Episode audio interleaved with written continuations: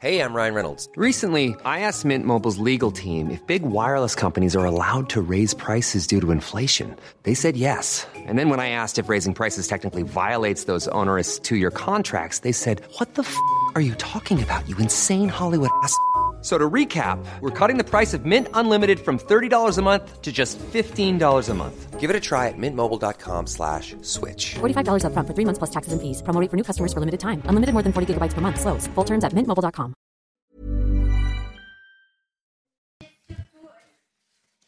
Bonjour à tous, euh, bienvenue. Vous l'avez constaté sûrement déjà, l'antenne de CNews continue de se consacrer entièrement à l'attaque au couteau survenue à Annecy hier. On rappelle que six personnes ont été blessées, dont quatre enfants. Deux d'entre eux sont toujours en urgence vitale. Dans un instant, vous entendrez le témoignage très touchant, très modeste aussi, du jeune homme de 24 ans qui s'est interposé. Il dit avoir agi euh, par instinct. Nous irons à Annecy où la population est encore très émue. Nous nous pencherons sur les séquelles psychologiques après un tel drame. Et puis nous ferons évidemment le point euh, sur l'enquête avec nous en plateau pour commenter cette actualité, l'essayiste Céline Pina. Bonjour. Bienvenue en plateau. Et l'ancien chef du RAID, Jean-Michel Fauvergue. Bonjour. Bonjour Barbara. Bienvenue également. Nous accueillons aussi Amaury Bucco. Bonjour Amaury du service police-justice de CNews. Mais il est 14h, le temps de faire un point sur euh, l'information avec Audrey Berthaud. Bonjour Audrey. Bonjour Barbara, bonjour à tous. Et on débute oui, avec euh, ce témoignage, celui euh, d'Henri. Henri, c'est celui que l'on appelle le héros au sac à dos depuis euh, hier. Il est revenu ce matin sur son intervention héroïque. Il était l'invité de Pascal Pro. Hier, lors de l'attaque au couteau à Annecy, il est intervenu pour essayer d'arrêter l'assaillant et il nous a expliqué ce qui l'a poussé à agir. Écoutez-le. J'étais pas là par hasard. Sur mon chemin des cathédrales, j'ai croisé la route de cet homme et j'ai agi vraiment instinctivement. J'ai pas réfléchi. Pour moi, c'était impensable de rester à rien faire. Et, j'ai agi comme un Français devrait agir, c'est-à-dire euh, j'ai suivi mon instinct et j'ai tout fait pour, pour protéger le plus faible. J'inviterai ceux qui nous écoutent à, se recentrer vraiment sur l'essentiel pour garder justement à l'esprit ce qu'il y a de plus beau et, et, de plus grand. Et donc, euh, et donc en fait, finalement, euh, quand j'ai agi, j'ai vraiment que suivi mon instinct et Emmanuel et Brigitte Macron se rendent à Annecy. Ce matin, ils étaient au CHU euh, de Grenoble où trois des euh, quatre enfants euh, blessés sont hospitalisés. Deux sont toujours en urgence vitale. Emmanuel Macron et Brigitte Macron rencontreront cet après-midi les secouristes, pompiers, policiers qui ont apporté leur soutien aux familles des victimes. Il devrait y avoir une prise de parole du président de la République dans euh, l'après-midi. Concernant le profil de euh, l'assaillant, il a, subi un, examen euh, psychiatrique ce matin. On a appris que son état est compatible avec la garde à vue, la garde à vue qui a d'ailleurs été prolongée de 24 heures. Le suspect n'avait toujours pas pu être entendu en raison de son comportement dit très agité. Cet homme a d'ailleurs un parcours qui interroge. Explications et détails de Michael Dos Santos et Mathilde Ibanez.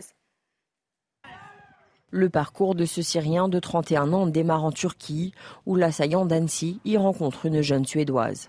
Il déménage alors dans le pays scandinave avec celle qui deviendra sa future épouse. Après deux ans, nous nous sommes mariés, mais il n'a pas pu obtenir la nationalité suédoise, donc il a décidé de quitter le pays.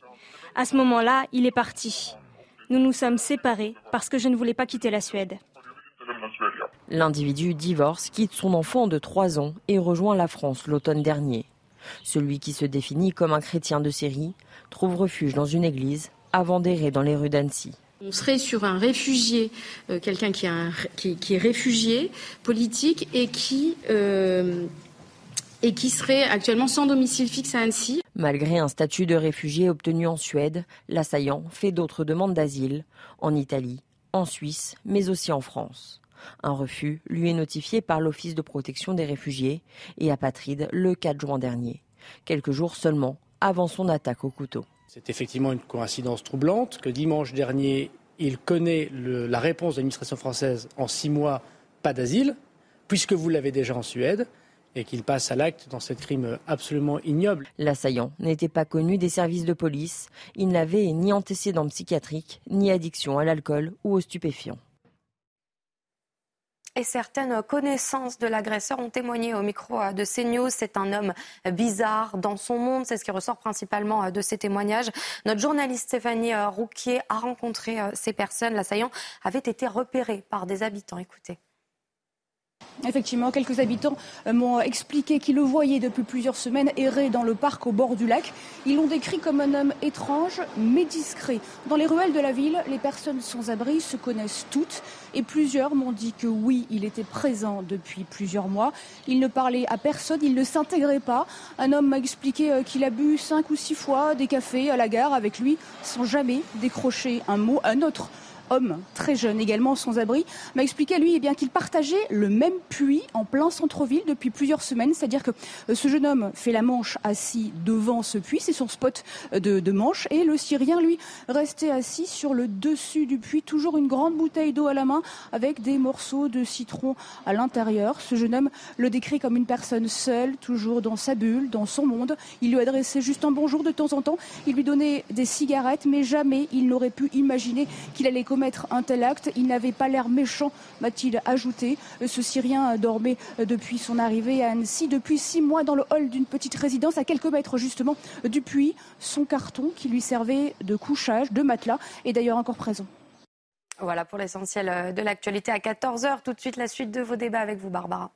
Merci beaucoup euh, Audrey. On se retrouve dans une heure pour un nouveau euh, journal. Vous l'avez dit vous-même Audrey, il est donc l'homme au sac à dos qu'on voit sur la vidéo de l'attaque, celui qui tente donc de stopper l'assaillant et qui s'en prend à lui en le tapant avec ses bagages. C'est un étudiant de 24 ans, diplômé en philosophie. Il est considéré comme un héros car il a sans doute permis d'éviter un drame plus grave encore. Il a raconté ce matin à Pascal Pro pour la première fois à la télévision comment il avait vécu, lui, cette atroce journée et ce qui s'était passé dans son esprit au moment des faits.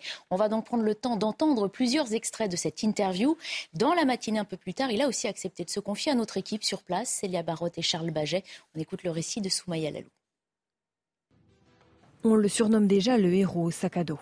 Henri, 24 ans, est passionné de patrimoine religieux. Il voyage depuis plusieurs mois à pied et en stop dans toute la France afin d'aller de cathédrale en cathédrale. C'est dans le cadre de ce pèlerinage qu'il s'est retrouvé hier à Annecy. J'étais resté euh, me reposer euh, euh, à Annecy, visiter la cathédrale, rencontrer quelques personnes. Et sur le, chemin du, retour vers, l'autoroute pour faire du stop, j'ai croisé l'attaque. j'ai tout de suite deviné que c'était une attaque au couteau. Et, dès que j'ai vu cette dame s'enfuir avec son enfant dans les bras, ça m'a profondément oui, marqué. C'est ça qui a été le déclencheur. Là, après, on débranche le cerveau et on agit comme un animal. Une fois l'assaillant arrêté, Henri ne s'inquiète plus que du sort des blessés. J'ai couru en arrière rejoindre le, vieux monsieur qui avait été attaqué sur le banc. Sa blessure était superficielle et j'ai recouru vers le parc où il y avait les enfants. Euh, il y a eu des personnes qui se sont directement, euh, qui ont directement porté des secours précieux aux enfants euh, touchés, qui ont pu, je pense que pour le coup, c'est vraiment eux qui ont sauvé leur vie. Fervent catholique, il ne comprend pas que l'assaillant mêle la foi à son attaque. Non, je ne comprends pas parce que c'est strictement impossible euh, d'agir en attaquant des petits sans défense au nom du Christ. C'est l'antithèse absolue, parfaite du message euh, du christianisme. Henri essaye de chasser les images de cette attaque, mais il le sait bien, sa mémoire est marquée à jamais. Sa seule inquiétude est que les enfants aillent bien et qu'ils puissent oublier ce traumatisme. Voilà, jeune diplômé de philo et de management international. Et vous l'avez entendu, surtout un passionné du patrimoine religieux français, Sakodo. Il était donc parti sur les routes fin mars pour faire un tour de France des cathédrales. Chez Pascal Pro ce matin, il a donc raconté comment il avait décidé de s'interposer à l'assaillant. Je vous propose de l'écouter et puis je prends vos réactions au plateau, évidemment. J'ai vu un homme euh, au loin. Au début, il me semblait que c'était un vol à l'arraché. Après, j'ai compris très vite que c'était une véritable attaque et c'est là, à ce moment-là, je vous l'ai dit, j'ai pas réfléchi, j'ai foncé. Ce que je sais, c'est que j'étais là à ce moment-là et que j'ai agi en étant un peu, en étant complètement poussé intérieurement. J'ai ressenti une grande force en moi, la, poussée d'adrénaline. J'ai vraiment pas réfléchi. C'était intolérable que des enfants se fassent attaquer de cette manière-là et, j'ai agi comme j'ai pu. Donc, euh, on pourra dire ce qu'on veut. J'ai peut-être été poussé, je sais pas, mais moi, je considère que je n'étais pas là par hasard. Voilà vos réactions en plateau. Quand on l'entend, il est très touchant, il est très modeste également. Euh, il dit avoir suivi son instinct. Il dit aussi que tout le monde aurait fait ce qu'il a fait.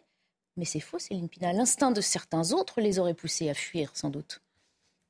Moi, je trouve ça beau, quelqu'un qui imagine le monde euh, aussi grand que lui. Donc, euh, J'espère qu'on aurait tous réagi comme ça. J'avoue que j'ai des doutes aussi. Mhm. Ce que je trouve euh, très beau, c'est qu'à un moment donné, au moment où il est le plus humain, il dit en fait c'est mon instinct qui a pris le mhm. dessus et j'ai agi comme un animal, comme si en fait protéger autrui et s'interposer, euh, c'était quelque chose de pulsionnel euh, plus que de civilisationnel, alors que dans le même temps, il explique qu'il était probablement pas là par hasard mhm. et que c'est la vision d'une mère fuyant avec son enfant dans les bras qui a déclenché en fait ce, réflexe. Et je trouve ça très intéressant le fait que dans les moments euh, les plus paroxystiques de la vie, on ne sait pas si c'est notre humanisme qui nous guide, on ne sait pas si c'est notre instinct, mais on a l'impression en tout cas qu'on ne dirige pas tout.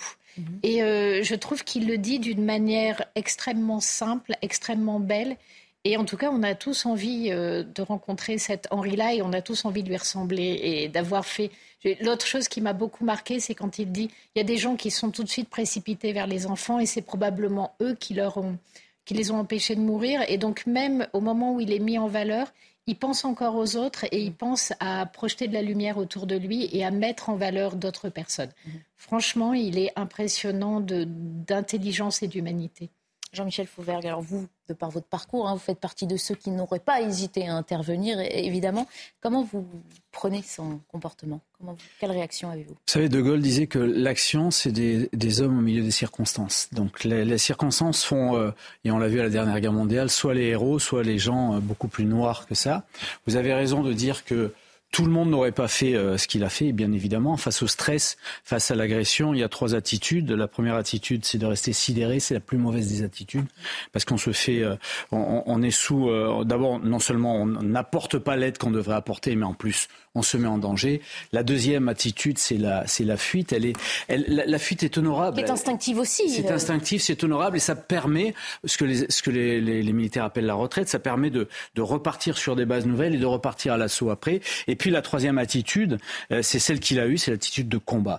Et dans cette attitude de combat, euh, on voit que une fois qu'il a adopté cette attitude de combat, on voit d'abord qu'il est, euh, il, il, est assez, il est très bon sur ce, sur son combat parce qu'il se sert de son, de son sac à dos en termes de, de, de protection. Quand on est face à quelqu'un qui a une arme de, de, blanche, il faut toujours trouver quelque chose, soit du mobilier urbain, soit le sac à dos, soit, soit un vêtement. Si vous enlevez votre vêtement et, et vous, vous essayez de le frapper avec ça. Donc là, là, il est très bon sur son, sur son action. Alors c'est peut-être instinctif, mais en tout cas, il est très bon. Euh, et puis ensuite, il a, il a l'humilité des, des héros. Il, a, il, a, il, il, il, se met en retrait, il dissèque son. Et, et la foi aussi. Il dissèque son. On va y son, revenir. Son, ouais, son, euh, tout ça. Et, il, est extraordinaire, ce, ce, ce, ce gamin. Il est, il est, il est extraordinaire. C'est vrai que tout le monde euh, est estomaqué aussi devant ce, ce courage, y compris à mourir beaucoup du service police-justice. C'est vrai que c'est un. Non, en tout cas, c'est un acte héroïque, mais qui a aussi euh, rendu service euh, au service de secours qui arrive après, enfin, et... qui a permis d'arrêter l'assaillant. Bien sûr, j'allais dire, il rend encore service, hein, puisque c'est d'ailleurs ce qu'il a indiqué ce matin à CNews. C'est un, un, témoin clé des faits qui se sont déroulés, puisqu'il a gravité autour de l'assaillant pendant tout ce qui s'est passé. Il a d'ailleurs été entendu pendant trois heures euh, par les enquêteurs de la police judiciaire. -hmm. C'est quand même une rude épreuve, puisqu'il raconte aussi que finalement, il a oublié, probablement à cause de la montée d'adrénaline, mm -hmm. il a oublié le détail des faits, de tout ce qui s'est passé, mais qu'il a été contraint de, de s'en souvenir plus précisément pour pouvoir raconter aux enquêteurs ce qui s'est passé. Moi, ce qui m'impressionne dans cette interview, je vous dirais, euh, c'est que malgré cela, malgré à la fois euh, ce qu'il a vu, euh, le courage dont il a fait preuve, il a quand même été visé par les coups de couteau, les auditions ensuite de la police qui ont dû être pénibles. Et vous voyez ce sourire, il ne fait pas semblant d'être triste, on sent qu'il rayonne et qu'il a une espèce de joie de vivre qui est assez touchante et, et bouleversante. Il est animé, il est. Ah bah, il rayonne justement, ouais. notamment à travers sa foi euh, oui. que vous évoquiez à l'instant. Hein, évidemment, euh, Henri est un jeune homme chrétien, il ne l'a pas du tout caché, très attaché à sa foi. Et il est revenu également ce matin hein, sur cet aspect, comment cette foi l'avait aidé à passer à l'action. Il a fallu le faire au moment de la déposition euh, auprès de la police judiciaire. Il a fallu rentrer dans tous les détails. C'était un exercice pas très évident. Aujourd'hui, ce que je sais, c'est que j'ai des flashs dans la tête, des, des images effectivement atroces. Ce qu'il faut, c'est que maintenant, il faut passer outre, savoir ce qu'on en fait, euh, tourner tout ça en quelque chose de positif et, continuer d'avancer. Et moi, maintenant, ce que je veux faire, c'est continuer mon chemin des cathédrales et montrer maintenant à tous ceux, à tous ceux qui vont bien vouloir euh, me suivre sur les réseaux euh, la, beauté des cathédrales et voir que c'est de ça dont on peut s'abreuver et que c'est ça qui peut nous pousser à agir dans, dans le juste, dans le bon et dans le beau. Alors, pour continuer de, tenter de lire entre les lignes de ces déclarations hein, de ce jeune homme, on se tourne vers Émeric Pourbec. Bonjour Émeric, merci euh, beaucoup. Les téléspectateurs de CNews vous connaissent bien.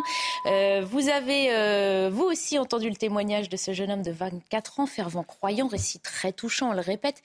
Il dit avoir agi par instinct, convaincu, je le cite, qu'il n'était pas là par hasard. Que vous inspirent ces déclarations? Plusieurs choses. D'abord, effectivement, c'est un témoignage magnifique, hein, vraiment euh, je l'ai écouté de bout en bout euh, chez Pascal Pro et, je crois qu'il y a beaucoup d'enseignements euh, à en tirer. Et effectivement, d'abord à la fois sur le fait qu'effectivement il a eu un acte héroïque, mais en même temps il cherche pas à se mettre en avant et, ça, ça sonne juste. Hein, déjà, je pense c'est la première chose.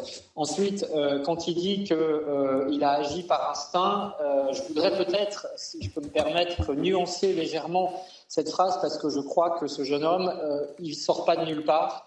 Euh, il a eu une famille, euh, bien qu'évidemment on ne connaisse pas le, contexte, mais néanmoins, euh, voilà, on sait qu'il a reçu la foi, il a reçu une éducation aussi, il était engagé, engagé dans le scoutisme. Et donc, voilà, un acte comme ça, c'est vrai que peut-être que nous, on aurait eu peur et, qu'on aurait fui ou qu'on n'aurait pas bougé. Et, c'est, je crois, vraiment cela, cette éducation qu'il a reçue, qui l'a poussé au-delà de lui-même, euh, je crois que vraiment il y a quelque chose à la fois de très humain parce qu'il dit qu'il a eu peur et en même temps, effectivement, à un moment donné, euh, il l'a dit dans cette interview, je me suis abandonné à la providence. Ça, veut dire très concrètement, avec la possibilité euh, d'y risquer ma peau, de mourir. Mais il a dit, bah voilà, ça veut dire si c'est mon heure, je sais que mon devoir est là, je l'accomplis quelles qu'en soient les conséquences. Donc ça veut dire qu'il a agi au, nom de quelque chose qui le dépasse. Et je crois que c'est bien plus que l'instinct en réalité. Euh, l'instinct, c'est ce qui permet de réagir dans l'instant, mais ça demande une préparation. Les militaires le savent bien, on, on réagit bien parce qu'on a été formé de longues heures au préalable. Et je pense que notamment cette éducation explique aussi ce geste-là justement, ce genre de parole, en venant, on le répète, d'un jeune homme de seulement, entre guillemets, 24 ans, est assez rare aussi dans les médias.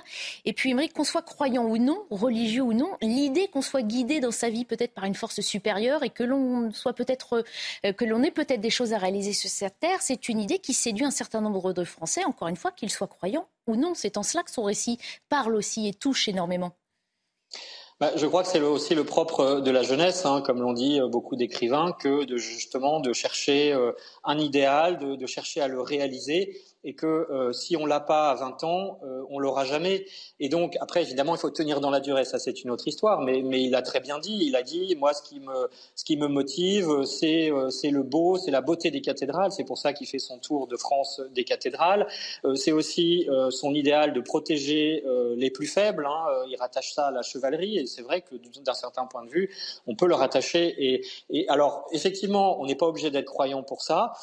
néanmoins, c'est vrai que il me en tout cas, quand on voit par exemple le succès du pèlerinage de Chartres qui s'est déroulé récemment. Euh, je rappelle, hein, 16 euh, 000 euh, personnes donc à guichet fermé, dont la moitié à moins de 21 ans, et qui viennent là parce que justement ils ont besoin de se nourrir, de nourrir cet idéal et de continuer à y croire parce qu'aujourd'hui dans notre monde, c'est pas forcément une évidence. Tous les jours, on voit le contraire. Là, c'est vrai que tout d'un coup surgit un cas positif et, vraiment, ça fait du bien de voir ce type d'engagement, de témoignage, euh, et, encore une fois, qui le dépasse parce que euh, ce qu'il a envie, c'est de bâtir une cathédrale. Voilà, les, mots euh, sont forts, mais, mais, mais on a envie de le suivre.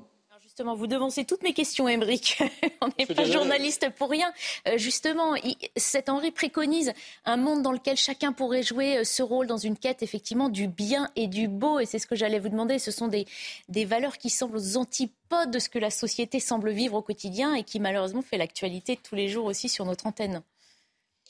Oui, mais euh, je reviens à ce que je disais euh, tout à l'heure. Je crois que ça se cultive aussi. C'est pas une génération spontanée qui, tout d'un coup, euh, parce que les circonstances le, font advenir, va précipiter un, un, geste héroïque. Je crois que ce geste, en réalité, même si lui-même n'en a pas conscience, eh bien, il a été préparé de longue date par cette éducation, par cette, la, protection qu'a pu lui assurer sa famille. Hein, on, a entendu aussi les mots qu'il euh, qu'il a échangés avec sa famille et on sent très bien qu'il y a une relation très forte entre eux.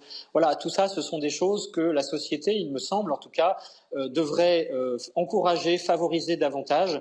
Le président de la République récemment a parlé de décivilisation. Là, au, contraire, on a un acte de civilisation, mais encore une fois, ça ne vient pas tout seul, et donc il faut se donner les moyens, y compris par la loi, y compris en favorisant encore une fois tous ces terreaux favorables que sont les écoles euh, quand elles sont protégées, que sont les familles, pour que euh, de tels gestes puissent advenir et, se multiplier.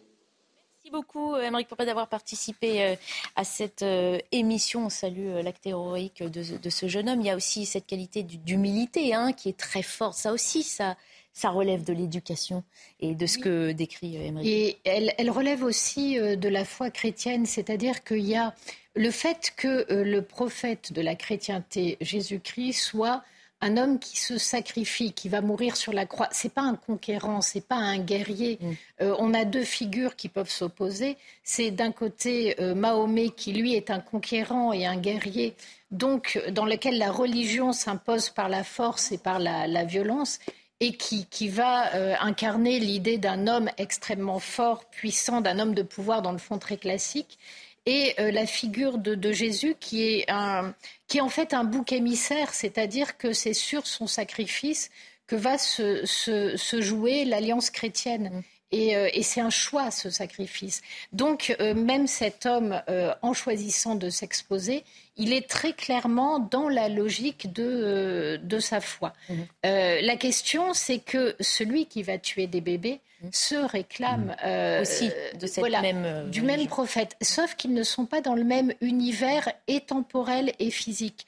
Le fait de venir de Syrie, qu'est-ce qui se passe en Syrie? Vous venez d'endroits où il y a une violence énorme, où il y a des guerres et où finalement la puissance est incarnée par un islamisme qui est parfaitement inhumain. Ce sont des gens qui ont vu d'autres personnes se faire découper, qui ont vu des enfants euh, décapités, des, prisonniers, qui ont été associés à des actes de guerre, soit qu'ils les ont vus, soit qu'on est obligé à, les obligés à les commettre, mais qui sont polytraumatisés et qui voient en fait euh, leur référence à eux, c'est euh, imposer la religion par la violence. Mmh. Et donc, ils ont beau appartenir à la même religion, leurs références culturelles sont extrêmement euh, différentes. Et puis en plus, là, je bah, Henri l'a dit tout de suite, il dit on ne peut pas, au nom de Jésus-Christ, euh, tuer des, enfants. C'est ce qu'il disait ce matin sur... Bah, en tout cas, oui, étant donné la figure de Jésus-Christ, euh, un conquérant comme Mahomet n'hésite pas à tuer, à mettre en scène des, crimes de masse. Dans le cas de Jésus-Christ, on n'a pas du tout ça. Non, mais je, je, vous rejoins tout à fait sur cette en fait ce qui est assez inédit dans cette affaire, c'est que bon déjà c'est bien sûr l'âge des victimes euh, et le drame des événements, mais c'est que quelqu'un effectivement brandisse, euh, enfin crie le nom de Jésus-Christ en commettant cet acte et en brandissant un couteau et en tenant, je ne sais pas si on le voit un peu sur les images, vous voyez là on le voit, il tire sa médaille euh, sur laquelle il y avait une croix. Mm. C'est quand même très étonnant. Ça, n'est, je pense, encore jamais arrivé en France, en tous les cas pas à ma connaissance. Et donc effectivement, c'est intéressant. On a ces, deux personnes à la fois ce héros euh, qui, a fait ça au nom de sa foi et l'autre qui revendique euh, sa foi aussi pour, pour faire son acte. Alors là, pour l'instant, le, parquet national antiterroriste n'est pas saisi. Mm. Donc, n'est pas sûr que son geste soit rattaché à un acte terroriste, à une idéologie quelconque. on, on, y reviendra sûrement tout à l'heure, mais il est en, actuellement en garde à vue. Mm. On fera le point devant le commissariat. Voilà, son état psychique et euh, sa santé, euh, j'allais dire, euh, corporelle sont compatibles avec la garde à vue. Et là, justement, le but, c'est d'essayer de comprendre son mobile.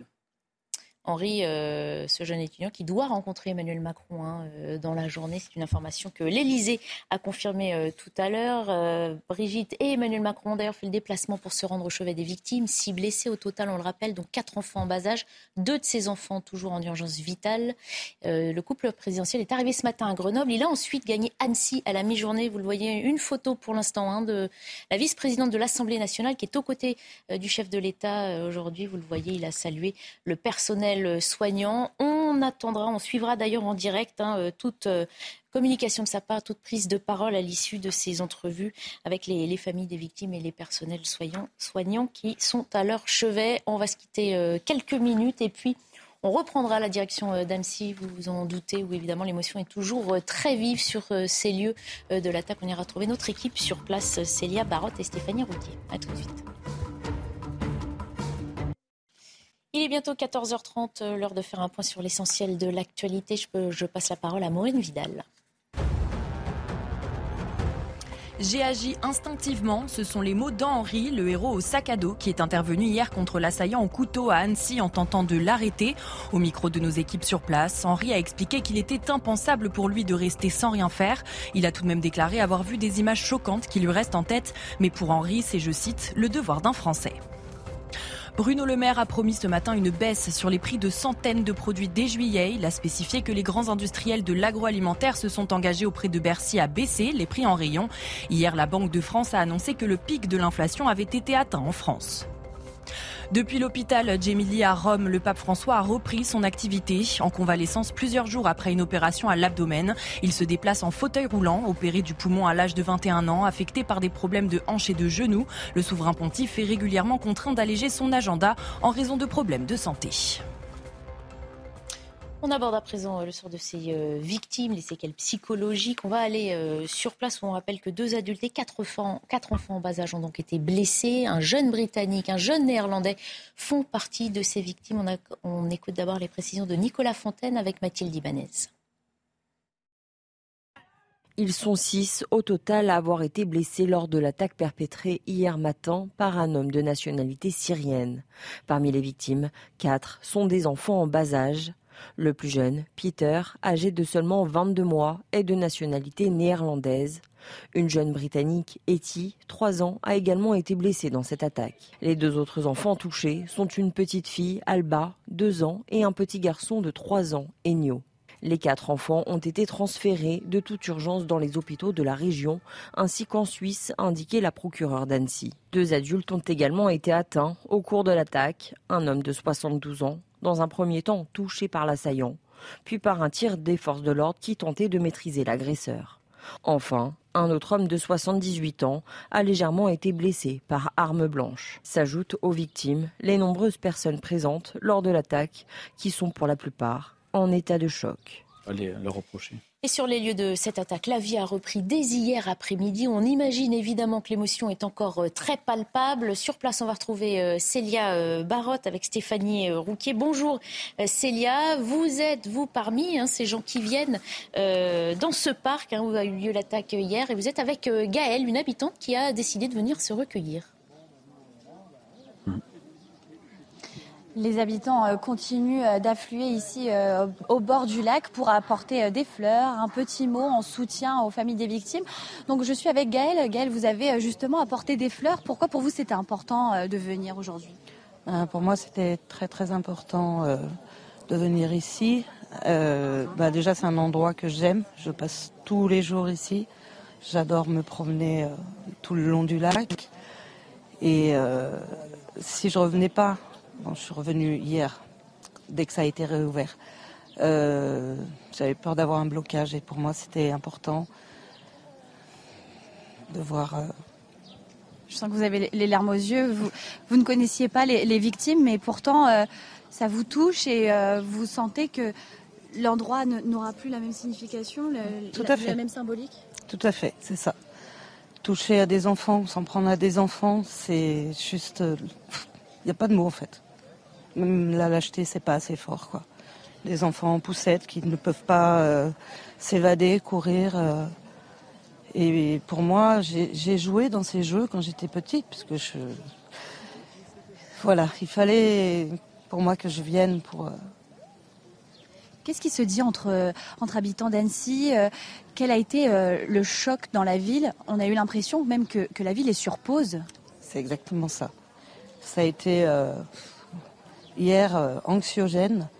Euh, moi, j'habite en plus dans une rue, euh, avenue de Genève, où ben, tout le SAMU, les pompiers passent, et donc la panique, qu'est-ce qui, qu'est-ce qui se passe? Une amie m'a demandé si j'étais sur le paquet, parce que comme je marche souvent le matin sur le paquet, je me suis dit, j'ai eu vraiment peur, puisque ma maman, le lundi et le jeudi matin, va se baigner, et je savais que c'était son heure à laquelle elle euh, passait sur le paquet. Justement, vous, me disiez euh, tout à l'heure qu'elle a été témoin, votre maman, de, de ce drame, de cette scène. Qu'est-ce qu'elle vous a raconté? Euh, Sincèrement, choquée. elle a essayé de me rassurer. Bon, elle n'était pas au lieu actuel, elle était en fait à la plage de l'Impérial quand elle a entendu les coups de feu. Elle m'a dit deux ou trois, je ne sais plus. Euh, donc il y avait d'autres personnes autour d'elle qui disaient il y a un attentat. Effectivement, c'était bien un attentat. On peut dire que c'était un attentat quand même. Pour vous, c'est voilà, pour l'instant, il n'y a pas encore eu euh, le motif terroriste qui a été euh, invoqué par les forces de l'ordre, mais vous avez l'impression de revivre peut-être cette ambiance de 2015 des attentats qui ont qui sont survenus en France? Oui, oui, oui. sur des enfants, des bébés, c'est très choquant. À Annecy, on est quand même une ville calme, euh, très touristique. Euh, à Annecy. Est-ce que euh, vous allez participer peut-être à la messe de, ce soir ou encore à la marche blanche qui a été annoncée pour dimanche? Oui, oui, oui, oui, c'est important. Et dernière question, est-ce que vous avez un, mot pour la famille des victimes? On vous sent très touché, très concerné par ce qui s'est passé. Qu'est-ce que vous avez envie de dire à, cette famille, à ces familles qui attendent de nouvelles rassurantes dans les hôpitaux? déjà qu'ils s'en sortent, qu'ils s'en sortent et, vraiment, euh, je pense fort, fort, fort à eux, comme tous les Anéciens.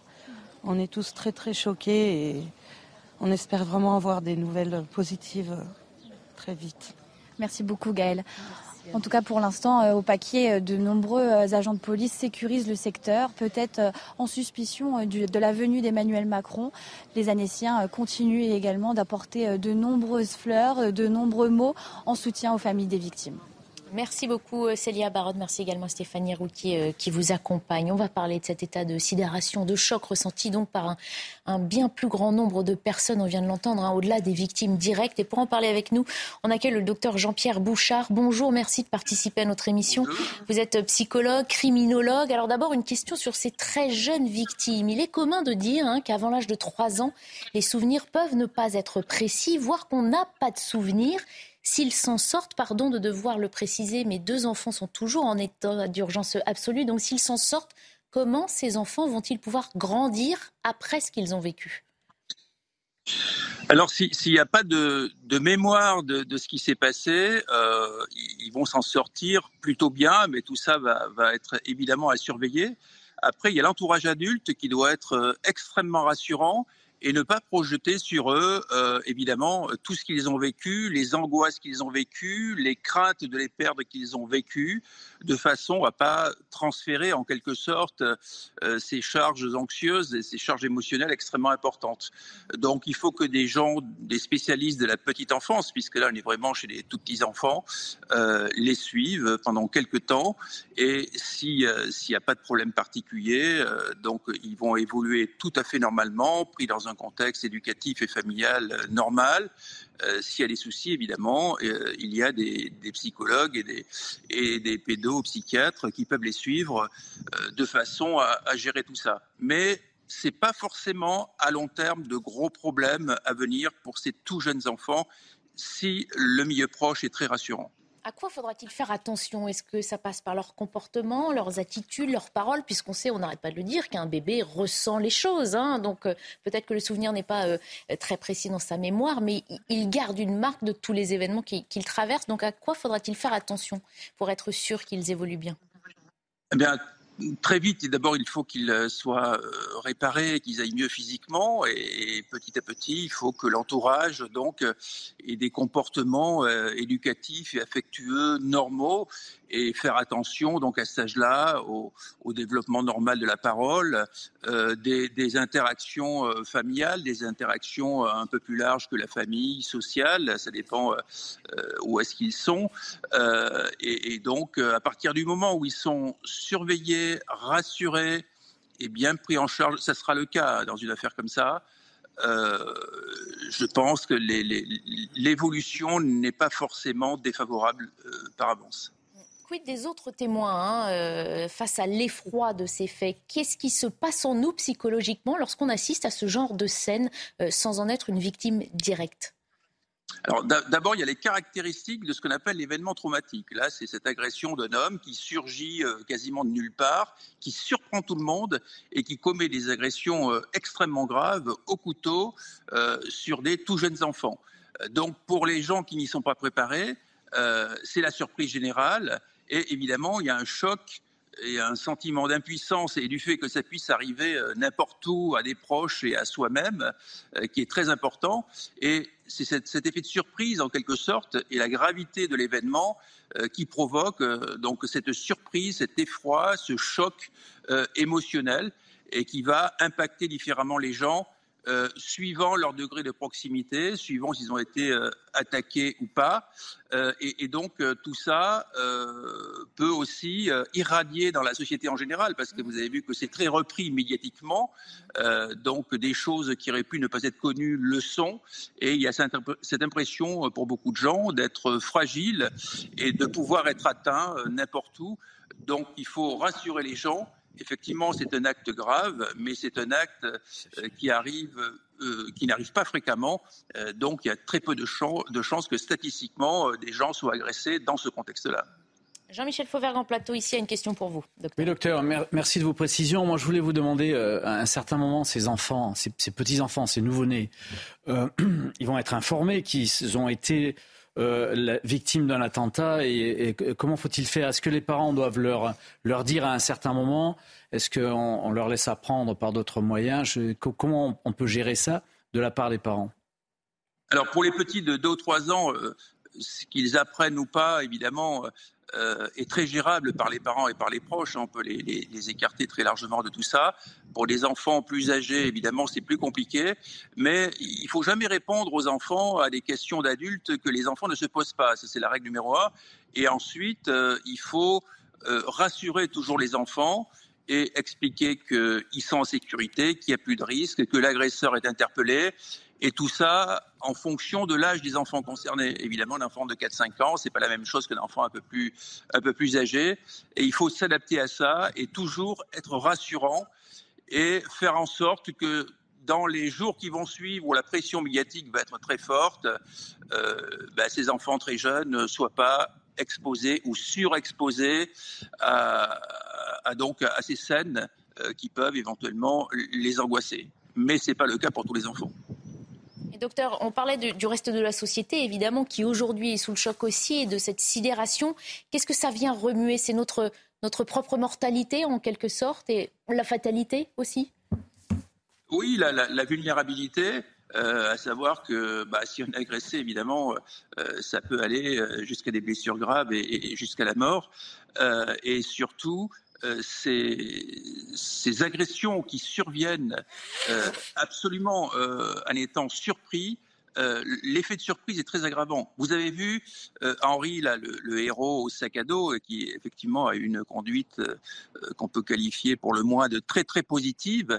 Lui, il arrive, il est surpris, mais il s'adapte directement. Donc son psychisme ne subit pas l'agression, au contraire, il s'adapte et il rentre dans ce que vous avez vu, euh, le fait qu'il écarte donc euh, l'agresseur pour pas qu'il multiplie ses agressions, euh, mais aussi le fait en quelque sorte, il mobilise son attention de façon à ce qu'il n'agresse pas à nouveau, laissant intervenir les forces de l'ordre plus tard. Donc Henri qui a eu une démarche de, en quelque sorte, d'adaptation et de domination, sûrement ne développera, ne développera pas euh, un psychotraumatisme plus tard, bien au contraire, puisque maintenant il va être euh, très porté socialement.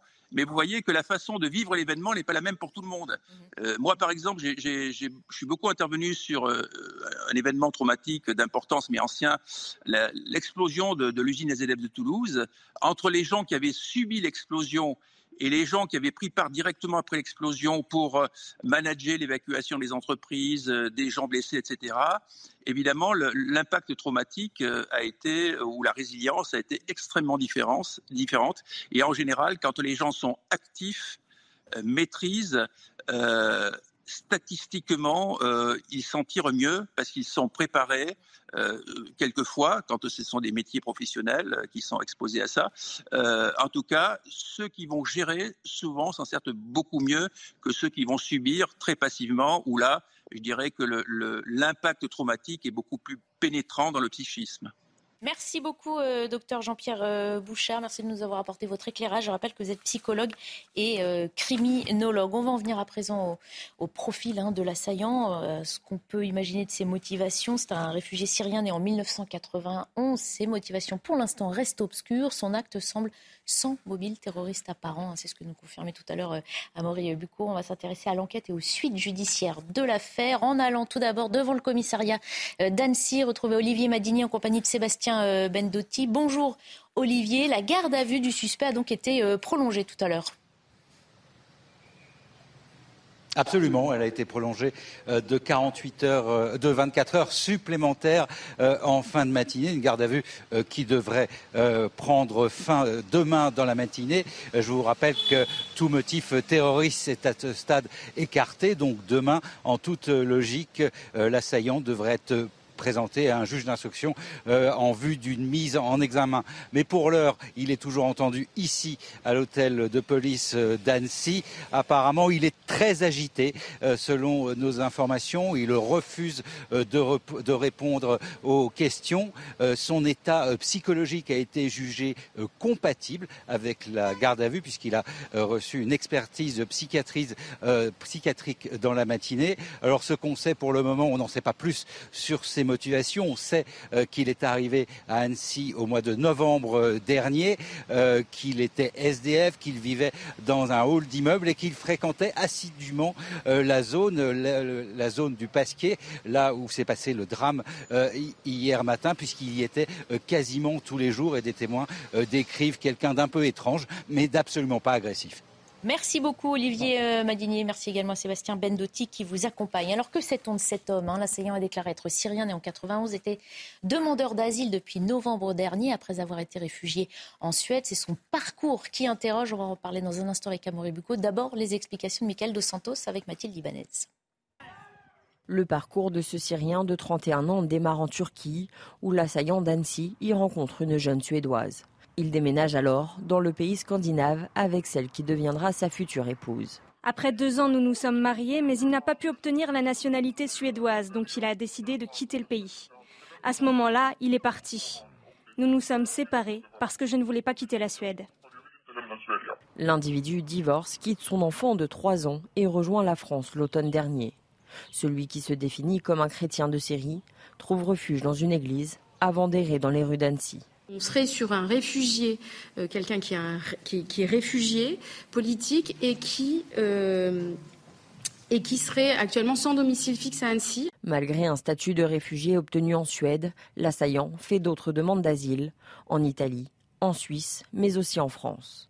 Un refus lui est notifié par l'Office de protection des réfugiés et apatrides le 4 juin dernier, quelques jours seulement avant son attaque au couteau. C'est effectivement une coïncidence troublante que dimanche dernier, il connaît la réponse de l'administration française en six mois, pas d'asile, puisque vous l'avez déjà en Suède, et qu'il passe à l'acte dans ce crime absolument ignoble. L'assaillant n'était pas connu des services de police. Il n'avait ni antécédent psychiatrique, ni addiction à l'alcool ou aux stupéfiants. Voilà, l'enquête doit maintenant permettre de comprendre ce qui a poussé cet homme à passer à l'acte. À Bucon, on se posait aussi euh, mmh. beaucoup de questions sur toutes ces démarches entreprises euh, sur son euh, statut de réfugié hein, par cet individu. Oui, alors ça, c'est ce qu'on nous dit du côté des autorités. Des autorités c'est vraiment maintenant le travail du, parquet qui va essayer de comprendre ce parcours. Mais ce qu'on sait déjà, c'est que ça, c'est ce qu'a indiqué d'ailleurs le ministre de l'Intérieur, c'est qu'il est arrivé fin octobre en France, et notamment à Annecy. Alors, Comment le ministère de l'Intérieur a eu cette information Probablement qu'il est passé à la préfecture pour euh, entreprendre sa démarche de demandeur d'asile. On sait que le 28 novembre, il a été enregistré, euh, sa demande d'asile a été enregistrée euh, par l'OFPRA. L'OFPRA, vous savez, c'est l'Office français de protection des refus et des apatrides, et que le 1er février, il a eu un premier rendez-vous avec un officier de protection. Alors les officiers de protection sont des espèces d'enquêteurs qui rencontrent les demandeurs d'asile qui sont très pointus en général sur la zone d'où viennent les demandeurs d'asile et qui essaient de voir si euh, ce qu'il raconte est vrai ou faux. Alors là, en l'occurrence, ce qui est particulier avec lui, c'est que au moment où il a fait sa demande d'asile, on a pris ses empreintes avec un, une espèce de, voilà, Eurodac, effectivement, une plateforme qui euh, rassemble tous les demandeurs d'asile européens et qui croise les empreintes digitales pour savoir si les personnes n'ont pas fait de demande d'asile ailleurs, puisqu'en principe, si vous avez fait une demande d'asile ailleurs, et eh ben vous devez retourner dans ce pays, vous ne devez pas être en France. Lui, c'était le cas. Alors, vous allez me dire, il aurait pu être tout de suite renvoyé en Suède. Mais non, Bah, c'est pour ça qu'on se pose des questions, parce qu'on comprend qu'il était donc en France de façon régulière, mais qu'après ce refus, il aurait dû regagner la Suède. Alors voilà, effectivement, mais euh, ce, qu'on nous explique aussi, c'est que donc on, peut voir tout de suite avec l'empreinte digitale qu'il a fait une demande en Suède, sauf que la France, d'un point de vue constitutionnel, s'oblige à quand même examiner les demandes, quoi qu'il arrive. Donc on ne renvoie pas immédiatement la personne. Donc sa demande est malgré tout examinée. Le 26 avril, finalement, la France décide de dire, bah voilà, on a bien vérifié, il est déjà réfugié en Suède, il n'a rien à faire en France. Donc on lui refuse euh, le statut de réfugié en France et ce n'est que le 4 juin qu'on lui, euh, comment dire, euh, qu'on lui atteste, qu'on lui signifie qu'on lui refuse cette, cette demande. Donc c'est le 4 juin que lui a appris qu'il serait refusé. Et dans quel délai doit-il quitter le territoire? Alors, dans ces cas-là, en fait, il pouvait encore un peu rester. En principe, quand vous venez, vous vous baladez dans l'espace Schengen, comme c'était son cas, Libre circulation, vous avez trois mois, et au-delà de trois mois, vous devez justifier de, justifier de, de liens de proximité de famille ou de conditions de ressources. Là, il sortait tout juste de, j'allais dire, de sa démarche de demande d'asile.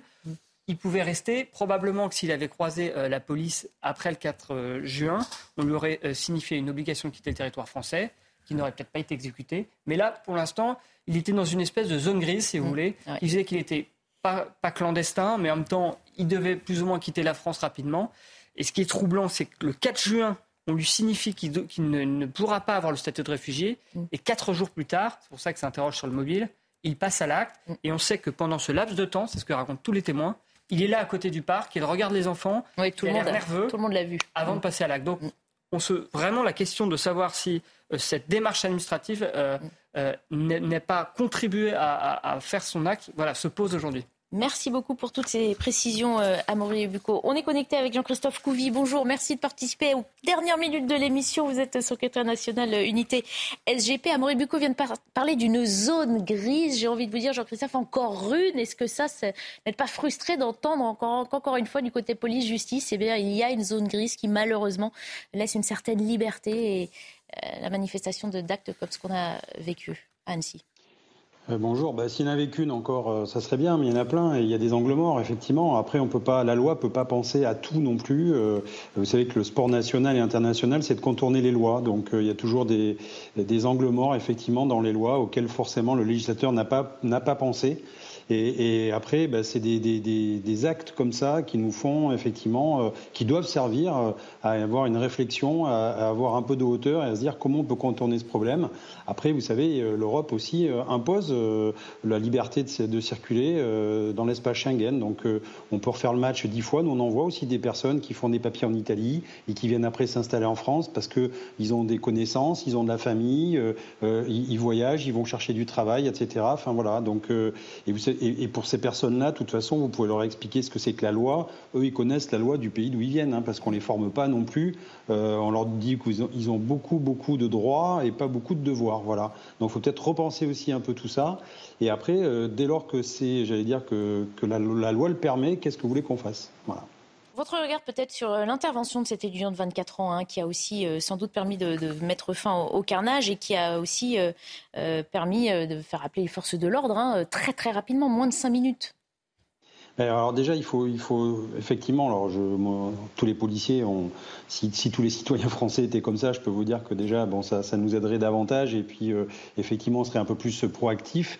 après, chacun est, j'allais dire, est, fait face, fait front à l'adversité en fonction de son propre passé, de son propre ego. De, voilà, et ben cette personne-là n'a pas réfléchi, elle a mis ce qu'elle avait de plus précieux en jeu, c'est-à-dire sa vie, pour sauver celle des autres. Euh, donc euh, des fois on dit aussi qu'il n'y a pas de hasard, on dit aussi que euh, vous êtes là où la vie a besoin de vous. Ben, je pense que dans, son pèlerinage, la vie avait peut-être besoin de lui ici à cet endroit pour éviter justement une surenchère. Après il a très bien agi parce qu'il a détourné l'attention de, l'agresseur qui du coup, au lieu de, de, continuer son périple meurtrier, bien s'est senti un peu acculé, a cherché une, une fuite, l'attaquer, est reparti et, avec l'aide d'autres passants, essayer de, l'entourer, de le pousser loin de justement des, cibles entre guillemets. Et euh, je, souligne aussi la rapidité d'intervention de mes collègues. 4 minutes. Imaginez, vous traitez une information, vous un appel 17, euh, parce qu'en fait, on voit les, hommes de terrain, mais il y a aussi euh, l'homme qui est derrière le téléphone, derrière l'appel 17. tête, qui a la salle de commandement et d'information, qui doit ingurgiter cette information la redonner tout de suite aux équipages sur le terrain en disant voilà euh, tel lieu, tel endroit, tel descriptif, allez vite, il se passe ça. Et c'est ça, c'est des, secondes euh, euh, précieuses quand vous intervenez parce que vous avez toutes les informations. Et quand vous arrivez, bah, regardez, voilà, mes collègues arrivent en courant et donc il y a aussi ce côté physique où vous arrivez sur une, une action et ben il y a le stress, la fatigue et puis vous devez intervenir. Merci beaucoup euh, Jean-Christophe Couvi d'avoir apporté votre éclairage. Je rappelle que vous êtes secrétaire national d'unité euh, SGP. Euh, Jean-Michel Fauvert, c'est vrai qu'en plus, s'en prendre à un assaillant qui tient une arme blanche, c'est extrêmement délicat. Malheureusement, nos policiers sont formés depuis quelques années aussi pour oui, c'est, c'est absolument difficile. policiers nationaux et policiers, et policiers municipaux aussi qui sont intervenus. Moi, je voudrais juste remercier Amérique, d'une réponse, d'une réponse à, quelque chose que je me pose depuis le début de cette affaire-là. Comment se fait-il que euh, comment se fait-il que cet individu qui demande euh, l'asile en France n'ait pas été immédiatement signalé par la borne Rodac? En fait, il a été signalé. Merci de cette réponse-là, je l'avais pas. Il a été signalé, sauf que euh, Amaury nous dit, euh, la France s'oblige à faire des, des, des, des, trucs. Accepter les demandes, à les examiner. Accepter Et, faire, faire, des choses complémentaires. Il faut arrêter peut-être de, de sur. Euh, de, de, de, surjouer ça et appliquer les règlements comme l'Europe nous demande de l'appliquer. Peut-être que si on l'avait refusé immédiatement, eh bien, euh, les choses ne seraient peut-être pas arrivées. C'est une réponse que, que j'ai eue aujourd'hui là-dessus sur cette borne Eurodac.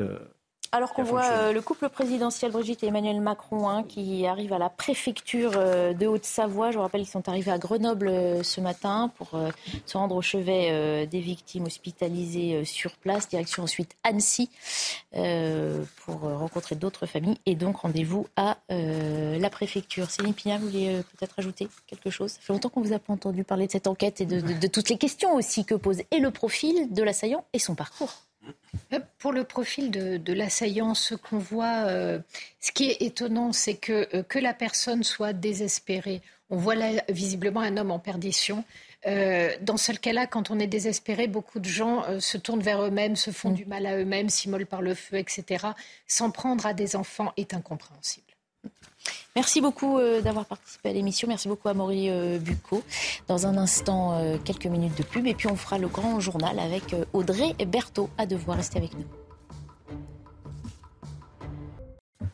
Il est 15h, l'heure de faire le journal à deux voix avec Audrey Berthaud. Rebonjour euh, Audrey. Bonjour Barbara, bonjour à tous. Henri était euh, l'invité de Pascal Pro ce matin. Henri, c'est le héros au sac à dos. Il est revenu sur son intervention héroïque. Hier, euh, il est intervenu pour essayer d'arrêter l'assaillant. On y reviendra au début de ce journal. Le couple présidentiel Brigitte Emmanuel Macron est arrivé euh, sur place. Ils étaient au CHU de Grenoble ce matin. Ils sont à présent à Annecy, à l'intérieur de la préfecture. Vous le voyez, on attend une prise de parole du chef de l'État dans les minutes qui viennent.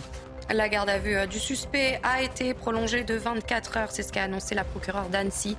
Son état a été euh, jugé compatible avec la garde à vue. On y reviendra en détail avec notre journaliste police-justice. Et puis 24 heures après, le choc et l'émotion sont évidemment euh, toujours palpables. Des habitants ont témoigné au micro de CNews. On les entendra bien sûr dans le cours de ce journal. Et on débute donc avec euh, ce témoignage, celui euh, d'Henri, celui que l'on appelle le héros au sac à dos. Il est revenu donc sur son intervention. Hier, il est intervenu pour essayer d'arrêter l'assaillant et il nous a expliqué ce qui l'a poussé à agir. Les explications et les détails de Soumaya Lalou. On le surnomme déjà le héros au sac à dos. Henri, 24 ans, est passionné de patrimoine religieux. Il voyage depuis plusieurs mois à pied et en stop dans toute la France afin d'aller de cathédrale en cathédrale. C'est dans le cadre de ce pèlerinage qu'il s'est retrouvé hier à Annecy. J'étais resté euh, me reposer euh, euh, à Annecy, visiter la cathédrale, rencontrer quelques personnes. Et sur le, chemin du, retour vers, l'autoroute pour faire du stop, j'ai croisé l'attaque. j'ai tout de suite deviné que c'était une attaque au couteau.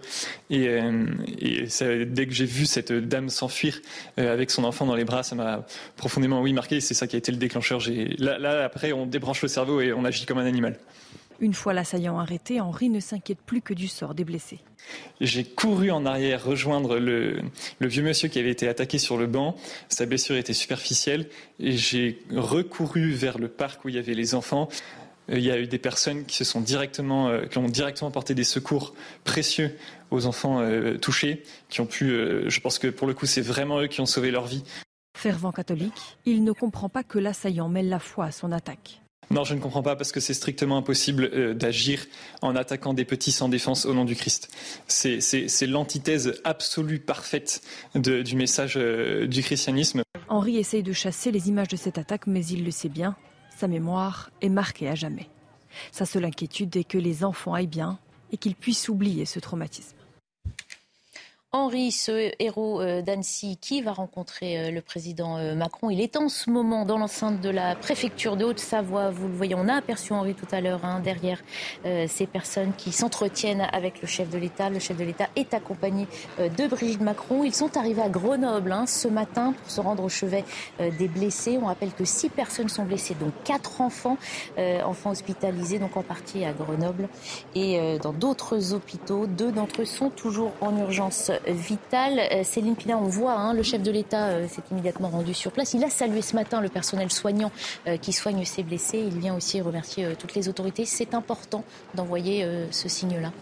Oui, parce que symboliquement, le chef de l'État, c'est le représentant de la nation. Donc c'est toute la nation, toute la France qui se porte au chevet des victimes. Et effectivement, c'est son rôle et c'est son rôle symbolique. Donc il est parfaitement à sa place. Et en plus, il sait très bien que c'est le énième traumatisme qui vient sur un pays qui a subi beaucoup d'actes de terrorisme. Et même si on n'a pas qualifié cet acte de terrorisme, en tout cas, il sème la terreur et l'effroi. Donc l'effet est, euh, équivalent en fait à un acte terroriste.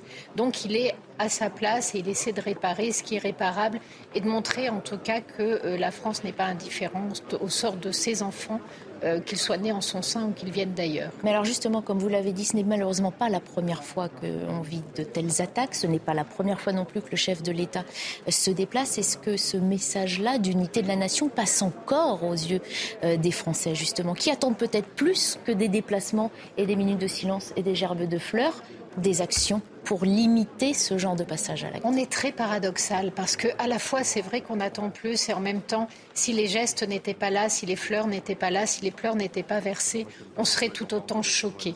Oui, bien sûr, une fois qu'on a dit, qu'on a fait euh, les actes, qu'on a posé les actes symboliques, il y a plein de questions qui arrivent derrière. Et ces questions, ce sont comment est-ce qu'on peut savoir qui arrive sur le territoire français? Il est probable qu'en fait, on n'ait pas les moyens de contrôler tout le monde. C'est dramatique de faire cet aveu-là. C'est un aveu d'échec et de faiblesse.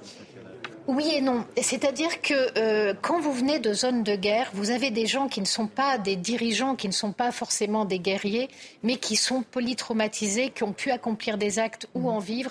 Et vous ne savez pas ceux qui seront résilients et ceux qui ne le seront pas. Euh, là, dans ce cas-là, par exemple, on n'a aucune trace, manifestement, d'un passage à l'acte avant. Donc sinon, ça veut dire qu'on n'accueille plus personne et ça aussi, c'est impossible. La vraie question, c'est qu'il faut. Euh, ce qui est gênant, c'est tous les gens qui instrumentalisent cette histoire en disant si vous osez interroger, poser la question de l'immigration incontrôlée, si vous osez poser la question de la manière dont on exécute les OQTF, si vous osez poser la question de Schengen et le refus de l'Europe de travailler sur Frontex et de plus se protéger, on va vous traiter tout de suite d'être quelqu'un d'extrême droite, d'être un raciste, etc. C'est ça qui nous empêche d'avancer. Et c'est ça qui fait que les drames s'accumulent en ayant l'impression d'une impuissance politique qui fait de nous euh, des agneaux exposés aux loups et dont on se demande ce que fait le berger.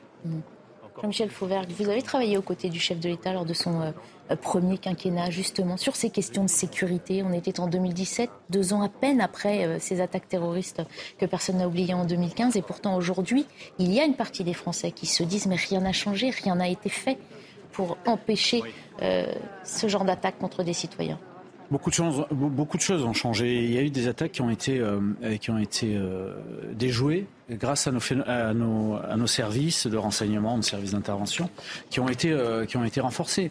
Mais on est, on est face, à face à une menace et là, et là ce passage à l'acte, c'est quand même quelque chose de, difficile à, prévoir. On est face à une menace qui, qui, qui va perdurer d'une manière générale. Mais il est important que non pas le président de la République, mais le couple présidentiel soit euh, aujourd'hui aux, côtés des, euh, des, des, gens d'Annecy, aux côtés de la population d'Annecy, là, avec les forces de l'ordre, pour les remercier. Vous avez vu que ces derniers temps, euh, on, on, on, essaye de, de, de renforcer et, euh, la, confiance des, Français dans leurs forces de l'ordre et dans tout ce qui a autorité. Ça, c'est quelque chose d'important. Euh, et, et, et, ce qui est important, et ce qui me semble important aussi, c'est que le couple présidentiel euh, va voir aussi le, héros du jour, le, fameux Henri. Et ça, c'est quelque chose qui, dans, le quotidien des Français, quelque chose de nouveau. Euh, de, d'avoir des héros, de récompenser ces héros qu'ils représentent aussi. Oui, mais alors attention, on va se poser la question aussi d'une certaine récupération, de la mise en avant d'un certain héroïsme, ça c'est d'accord, mais de, de, s'intéresser à ça, au lieu de s'attaquer au fond. Non, non, attendez, il y, a deux, il, y a, il, y a deux, il y a deux problèmes. Le symbole, oui, mais l'action. Euh, il y a deux problèmes, et il y a le temps qui passe aussi, et chaque chose doit se faire en son, en son temps. On a besoin de symboles aujourd'hui, de gens qui résistent, et de simples citoyens qui résistent. On a besoin de voir cette population qui, elle aussi, euh, non seulement n'accepte pas ça, mais réagit physiquement. bien sûr, je me fais de l'avocate du diable, évidemment, Jean-Michel Fauvert, mais avant de savoir que quelqu'un va agir héroïquement pour nous sauver d'un assaillant, on a envie de se dire qu'un assaillant ne pourra pas passer à l'action. Mais bien sûr que vous avez raison aussi, mais tout ça est un bloc. L'un ne va pas sans l'autre. et, et effectivement, on doit agir euh, de la manière dont on peut agir. Peut-être, euh, on l'a dit tout à l'heure, avoir de meilleurs, euh, de, de, de, meilleurs contrôler les frontières au niveau, au niveau, au niveau européen. Mais on doit aussi aujourd'hui affirmer haut et fort que la population elle-même, par son action elle-même, elle est aussi responsable de tout ça et elle doit pouvoir réagir aussi. C'est ce que nous démontre Henri aujourd'hui. Mhm. Et chacun, chacun à son niveau et chacun avec ses moyens. Hein. Mhm. Tout le monde n'est pas un héros du quotidien, mais chacun avec ses moyens, on doit défendre notre nation. On a d'ailleurs que euh, Brigitte Macron est aux côtés de son mari. Hein. Elle ne se déplace pas à chaque fois que lui se déplace. Elle le fait pourtant, elle, régulièrement lorsque des enfants hein, sont concernés par une actualité, ce qui est malheureusement le, cas euh, aujourd'hui. Avant, et vous vouliez réagir aussi. Oui, non, c'est juste sur les images. Ce qui est intéressant, c'est qu'on voit qu'il y a vraiment, j'allais dire, tout, tout l'environnement, notamment les personnes qui ont été euh, partie prenante dans ce drame notamment l'autorité judiciaire au travers de, la procureure de la République d'Annecy qu'on a vu sur les images euh, saluer le président. Vous avez euh, le préfet qui accompagne le, président de la République, qui lui incarne, euh, j'allais dire, l'autorité de l'ordre public. Vous avez des policiers municipaux. Vous avez la police nationale, la gendarmerie. En plus, Annecy, c'est une zone mixte entre police et gendarmerie. Vous avez aussi des pompiers et bien sûr le corps médical, puisqu'il était très important avec les pompiers d'intervenir très rapidement pour secourir les gens. Mhm. Voilà les premières lignes dont on a parlé il y a quelques années déjà et qui sont dorénavant sans cesse hein, euh, honorées, félicitées. Euh. Les symboles du régalien, c'est aussi ceux qui protègent la France, c'est ceux qui traduisent concrètement la promesse de protection que porte la nation. Mhm. Donc c'est pas pour rien euh, s'ils sont là. Et enfin, ce qu'on pourrait dire aussi, c'est que malgré tout en France, les choses commencent à bouger. On a une libération de la parole et sur la question de l'immigration, quand vous regardez les propositions qu'ont fait LR, quand vous regardez la prise de parole d'Édouard Philippe, mais quand vous regardez aussi l'évolution des prises de position du président de la République, vous vous dites malgré tout que les lignes bougent, sans doute pas assez vite par mhm. rapport à la violence et à ce qu'on subit, mais je crois qu'il est très difficile de se dire que notre monde de paix est peut-être en train de mourir et qu'on n'est peut-être pas prêt, nous non plus, euh, à accepter ça. Et c'est peut-être ce que sentent confusément euh, nos politiques. Et ce qui explique aussi la difficulté à faire des propositions fortes. Parce que quand vous vous rendez compte que votre monde est en train de changer, les décisions que vous allez prendre vont impacter le quotidien des habitants. Et ce n'est mm. pas toujours aussi facile que ça à faire passer. bien sûr. Et on rappelle aussi, évidemment, qu'on a tous conscience que le risque zéro n'existe pas. Évidemment. Et c'est vrai que, et c'est vrai que dernièrement, on a des deux anciens ministres, deux anciens premiers ministres d'horizons différents, Manuel Valls d'un côté et, euh, et, Édouard Philippe de l'autre, euh, qui ont qui réagissent sur l'immigration. Euh, Manuel Valls a dit il faut appuyer sur le bouton stop au niveau de l'immigration. Euh, et Emmanuel Valls a toujours été un électron libre, hein, on va dire, au sein de sa, sa son parti. Oui, mais on sait que on sait que au niveau des, des, des socialistes républicains, euh, on, a des, on a des hommes d'État, euh, je, pense à, à, M. Cazeneuve en particulier, bien, bien évidemment. Et c'est important d'avoir de, ce discours qui est maintenant relayé. Le président Macron... Ce que vous dites, c'est que ces questions d'immigration et de contrôle aussi de qui vient vivre en France et pour quel motif est transpartisan. Alors devrait, devrait être encore plus. Il est un peu plus qu'avant. Oui, il est un peu plus et devrait l'être encore beaucoup plus. Regardez, prenez l'exemple du, du Danemark ce sont des sociodémocrates qui aujourd'hui prennent des mesures sur l'immigration et sur le droit d'asile euh, qui feraient euh, rougir de, de, plaisir euh, le, Rassemblement national chez nous. on doit avoir ce consensus, du moins si on n'arrive pas à l'avoir avec tout le monde, autant l'avoir en France avec les, partis républicains, républicains au sens large, parce qu'on on, n'arrivera à aller au bout et à préserver les Français qu'avec ce consensus-là, en interne. Et ensuite, en externe, il faut qu'on travaille avec l'Europe. Et de ce point de vue-là, je voudrais signaler que euh, le jour où il y a eu euh, cette agression-là, euh, les, ministres de l'Intérieur s'étaient réunis et ont décidé des choses importantes euh, euh, au, niveau européen qu'il va falloir maintenant mettre en, mettre en œuvre avec le Parlement européen. Et justement, Jean-Michel Fauvert, ça rend aussi le débat sur cette loi immigration d'autant plus essentiel. Malheureusement, chaque acte de ce genre qui survient en France et qui touche ou qui tente de, toucher à des vies humaines. Vous avez raison. oui, bien sûr. Moi, je suis sûr que vous, voyez, avant, avant ça, euh, cette loi sur l'immigration, euh, bon, chacun euh, tirait à U et à Dia. Je pense que on va forcément, à défaut de consensus, on va forcément avoir une discussion sur cette loi immigration et qu'elle ne passera pas pour le moins inaperçu. Et je pense que si certains sont prêts à accepter des propositions d'autres, des amendements d'autres, de co-construire cette loi, je pense que les choses peuvent évoluer assez rapidement.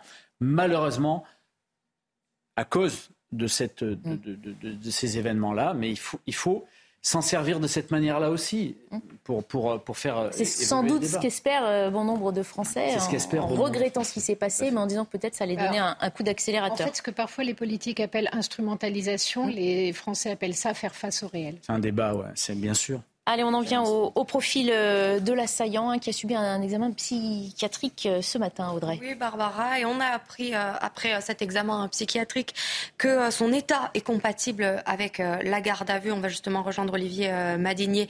Olivier qui se trouve devant le commissariat d'Annecy. Olivier, donc, sa garde à vue, la garde à vue de l'assaillant a été prolongée de 24 heures.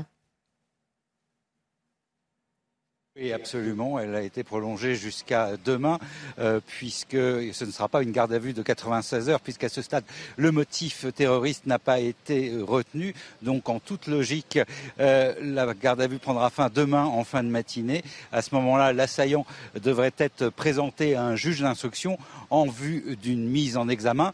Mais à ce stade, euh, l'homme de 31 ans est toujours entendu ici au commissariat d'Annecy. Alors, vous le disiez, il a subi euh, ce matin une expertise psychiatrique et son état a été jugé par les médecins compatible, vous le disiez aussi, avec euh, cette garde à vue. Alors d'après nos informations, euh, il ne refuse, il ne répond pas aux questions euh, qui lui se posaient. C'est un homme très agité qui se présente devant les enquêteurs depuis, depuis hier. Il s'est même roulé par terre à certains moments. Et le procureur de la République d'Annecy devrait donner des éléments concernant cette garde à vue et la future mise en examen demain lors d'une conférence de presse.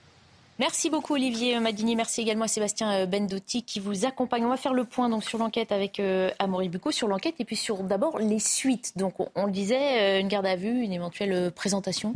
Exactement. Alors là, vous voyez, on a parlé par exemple de l'examen psychiatrique. L'idée c'est de savoir si son état mental est compatible avec la garde à vue et par la suite ce qui va se passer. Donc très probablement l'ouverture d'une information judiciaire, mise en examen, détention provisoire aussi très probable.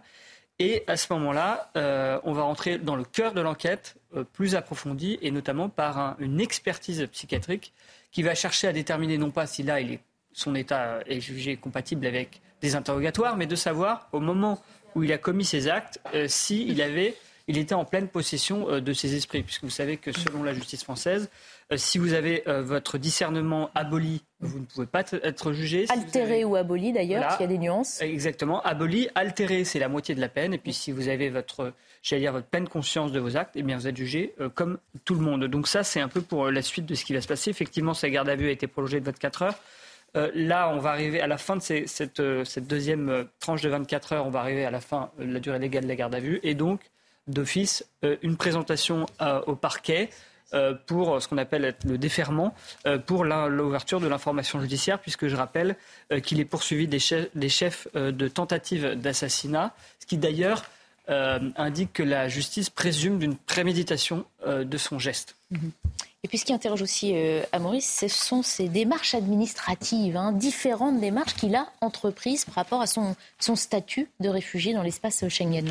Effectivement, alors excusez-moi, je, je, retrouve juste les dates. On vous pose énormément de questions. Sur... Après, on peut revenir dans les grandes lignes. Hein. C'est très intéressant. Alors ce qui est vrai, c'est qu'il est arrivé en France de manière euh, légale, puisqu'il avait obtenu le statut de réfugié en Suède et qu'à ce droit, il avait le droit euh, d'aller dans différents pays de l'espace Schengen. Et c'est à ce titre euh, qu'il est arrivé en France où il a déposé une demande d'asile qui a été enregistrée le 28 novembre. Alors là, Qu'est-ce qui s'est passé? Eh bien, euh, les, les, personnes de l'OFPRA, de l'Office français de protection des réfugiés et des apatrides, ont pris ces empreintes et les ont prises avec un logiciel qui s'appelle Eurodac, euh, qui permet de recroiser les empreintes euh, de toutes les personnes en Europe euh, qui font des demandes d'asile. Alors, conformément à la, au règlement Dublin, si vous voulez, vous ne pouvez faire une demande d'asile que dans un seul pays.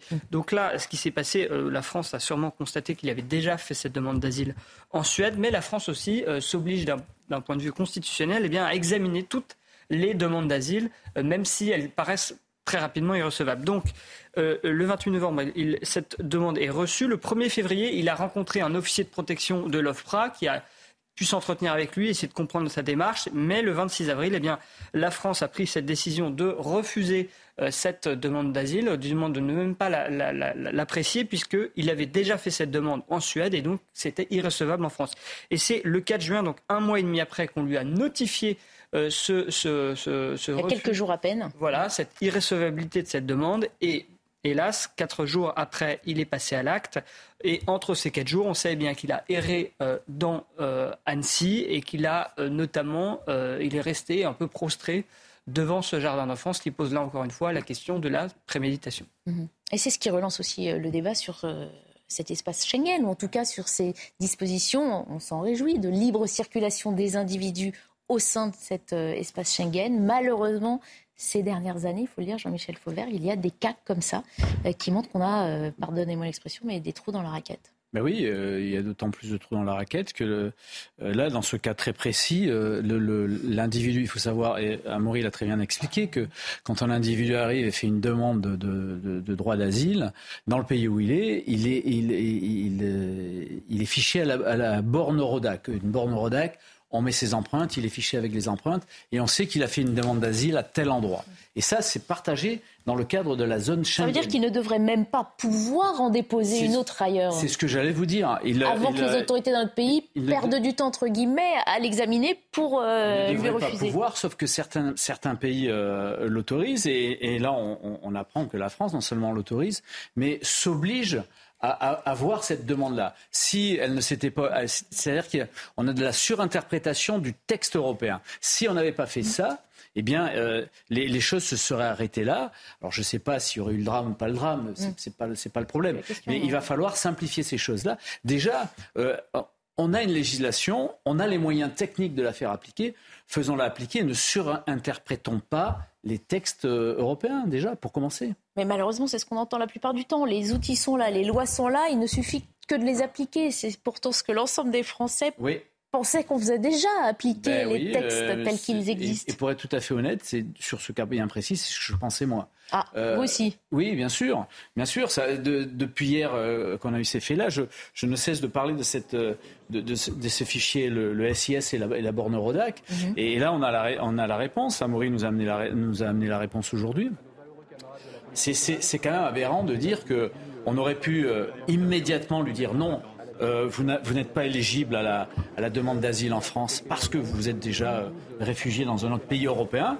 Donc vous avez déjà satisfaction arrêtez de.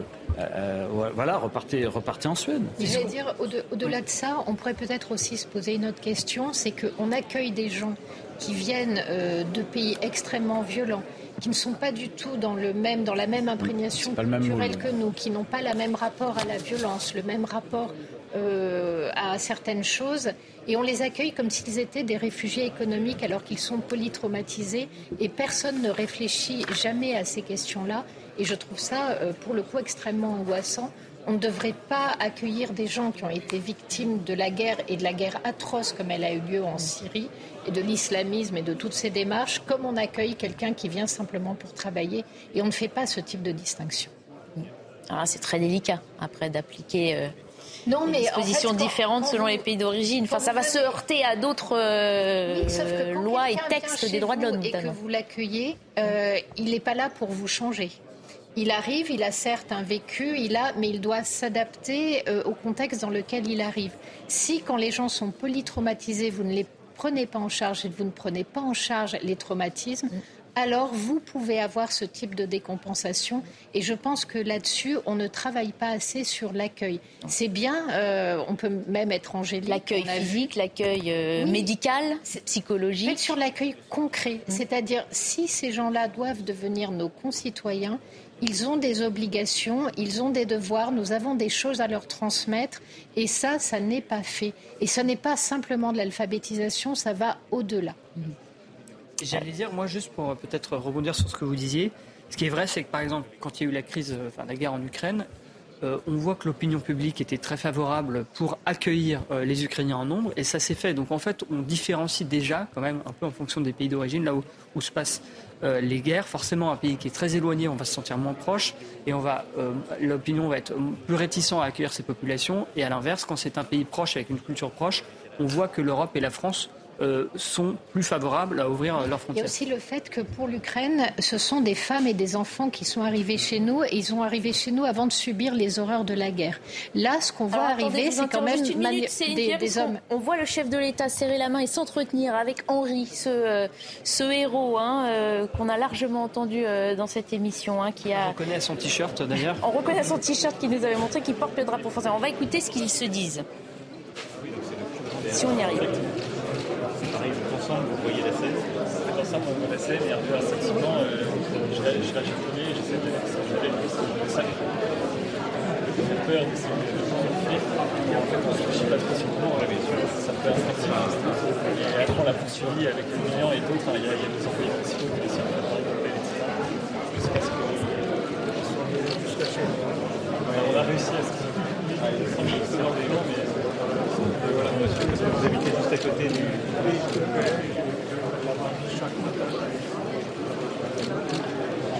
J'étais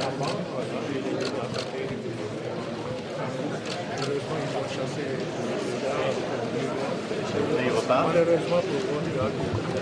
C'est là où il va vers M. De Santos. C'est très. C'est de. On espère que le, symbole de tout ça, ça soit de dire que si on se nourrit de belles choses, les Français ouvrir la tête face au mal. Ça peut marcher. En ce moment, je suis. Je d'assister à l'inauguration de Merci beaucoup. J'ai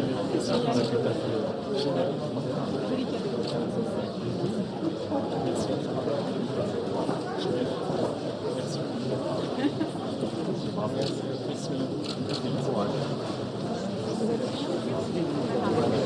À la première avec trois petits.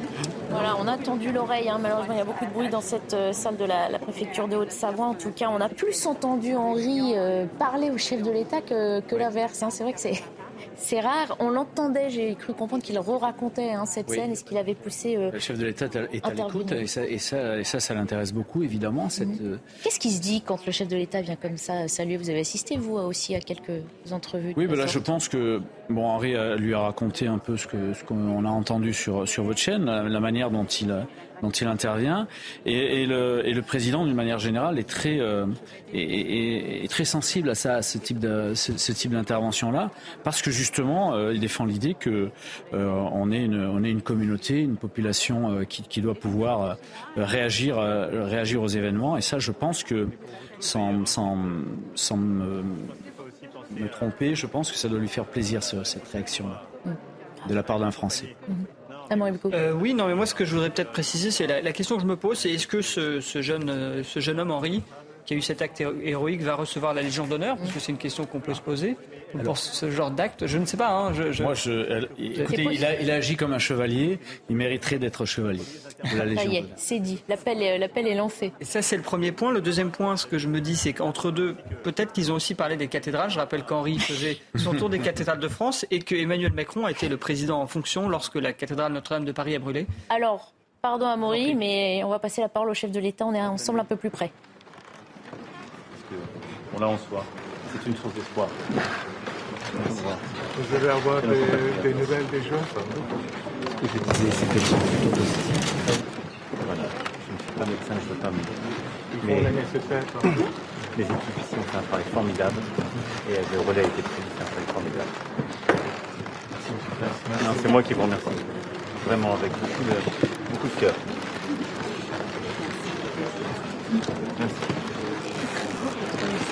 Merci. Vous a